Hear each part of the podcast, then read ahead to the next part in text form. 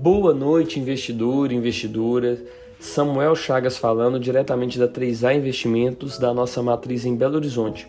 Hoje, dia 6 de agosto de 2021, exatamente às 19 horas da noite, fazendo nosso segundo episódio, nosso segundo resumo semanal nessa saga, dessa vez referente à primeira semana útil de agosto, que ocorreu entre os dias 2 e 6, fechando hoje na sexta-feira. Começando pelo Brasil, no lado político, uma semana bastante cheia do lado da Câmara. Primeiro ponto foi a rejeição do parecer do voto impresso, 23 a 11, e segundo, bastante importante, foi a autorização da privatização dos Correios. Processo agora que vai para aprovação no Senado e tudo mais constante, como a gente está esperando, vai para a sanção do presidente Jair Bolsonaro. Projeto esse que já vem sendo falado no Brasil há alguns anos, que aparentemente o, o Ministério da Economia, como comentou desde o início do mandato, vai conseguir entregar. Na semana do lado agora do corporativo, ainda com balanços referentes ao segundo trimestre, empresas bastante relevantes para o nosso cenário, muito conhecidas de todos nós. A primeira delas, Petrobras, hoje a nossa segunda ação com maior peso no índice Bovespa, ficando somente atrás de Vale, é, comentou, apresentou, perdão, um lucro líquido bastante acima do esperado. A gente está falando de 42 bilhões só no segundo trimestre, o que conseguiu fazer com que a empresa gerasse um caixa tão astronômico, capacitando uma antecipação em quase 32 bilhões de reais em dividendos. Esse, esse contexto todo, obviamente, gerou bastante otimismo para o lado dos investidores, ainda impulsionados pela retomada, essa questão do ciclo de commodities, o que deve é, gerar um impacto aí no preço do petróleo no curto e médio prazo. Essa soma de fatores todas fez com que a empresa ganhasse um valor de mercado de quase 30 bi é, nessa semana. Lembrando, o valor de mercado é o número de ações em circulação vezes a cotação da ação é, em bolsa, o, o, que não deixa de ser um dado relevante para esse reflexo do momento. Por último, a empresa ainda há rumores dentro dos veículos de mercado que ela contratou o banco JP Morgan para orquestrar a saída da Braskem. Petrobras é uma acionista relevante da Braskem.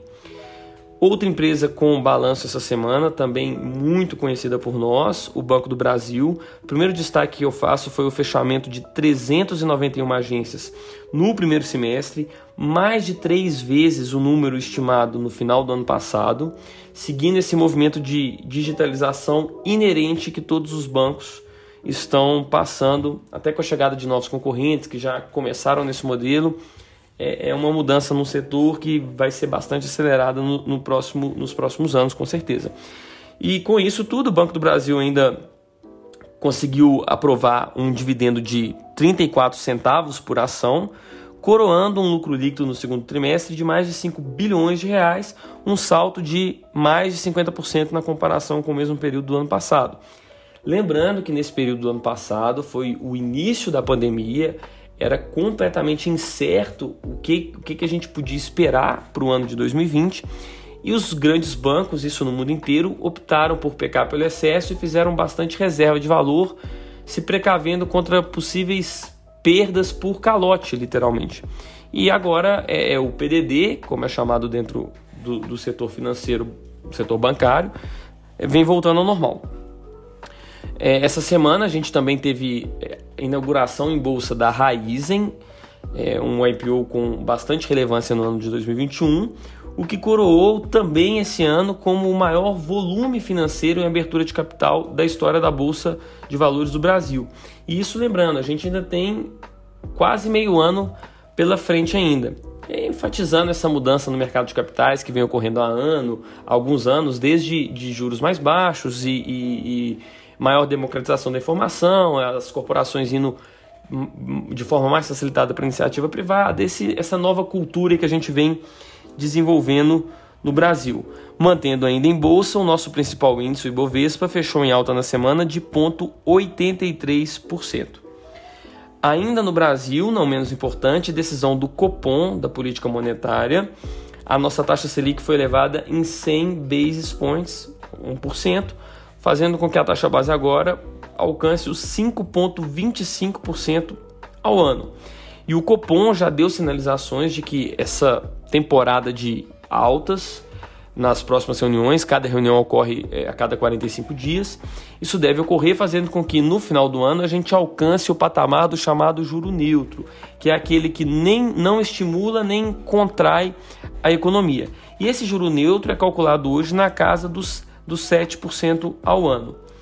Para coroar essa semana do Brasil, um dos principais bancos de investimento do mundo, o Morgan Stanley, refez a projeção de PIB para o país esse ano, com agora um crescimento antes de 4,2% para agora 5,5% no ano de 2021, crescimento do PIB.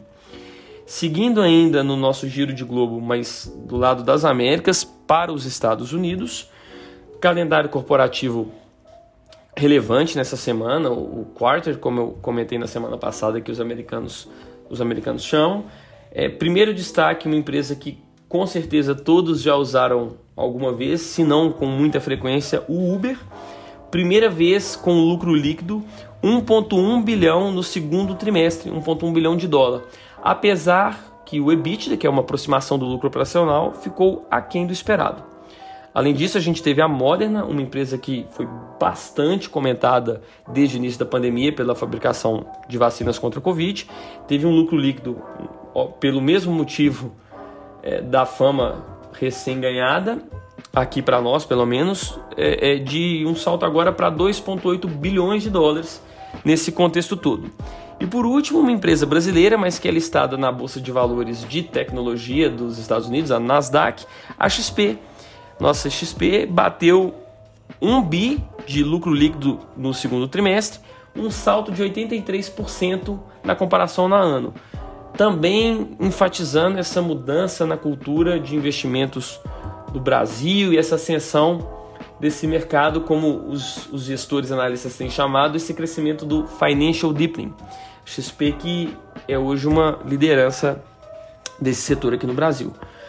Nos dados econômicos, a gente teve duas divulgações, dados que são primo e irmão, mas é, segregados um do outro. Primeiro, os pedidos de seguro-desemprego que caíram, um número, uma queda que tinha muito tempo que não se via, e a criação de 943 mil vagas de trabalho em julho, aumentando ainda o que foi em junho, foi 938 mil, e foi bem acima da expectativa para julho, essas dessas 943. A estimativa dos economistas e analistas da área lá do Tio Sam estimavam 900 mil vagas, então ultrapassou com uma certa folga.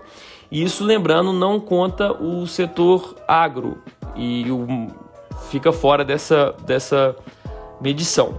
O principal impulsionador dessa, dessas vagas foi o setor de serviços, um dos mais impactados nessa pandemia, e que com essa vacinação acelerada nesse, nesse primeiro semestre americano era de se esperar que, que isso voltasse à normalidade. Falando do, das bolsas de valores americanas, os mercados por lá, o Nasdaq fechou em alta de 0,52 na semana, o Dow Jones de 0,69 e o S&P de 0,67%. Ou seja, os três principais índices no verdinho nessa primeira semana útil de agosto. Passando agora para a Europa, no Reino Unido, a BP, é British Petroleum, reportou um lucro líquido superior a 3 bilhões de dólares no segundo trimestre, alta também com o mesmo, mesmo período do ano passado. E, e no geral, no macro, simplificando bastante, os motivos são próximos aos das demais petroleiras no mundo: retomada, ciclo das commodities e aumento da produção mesmo.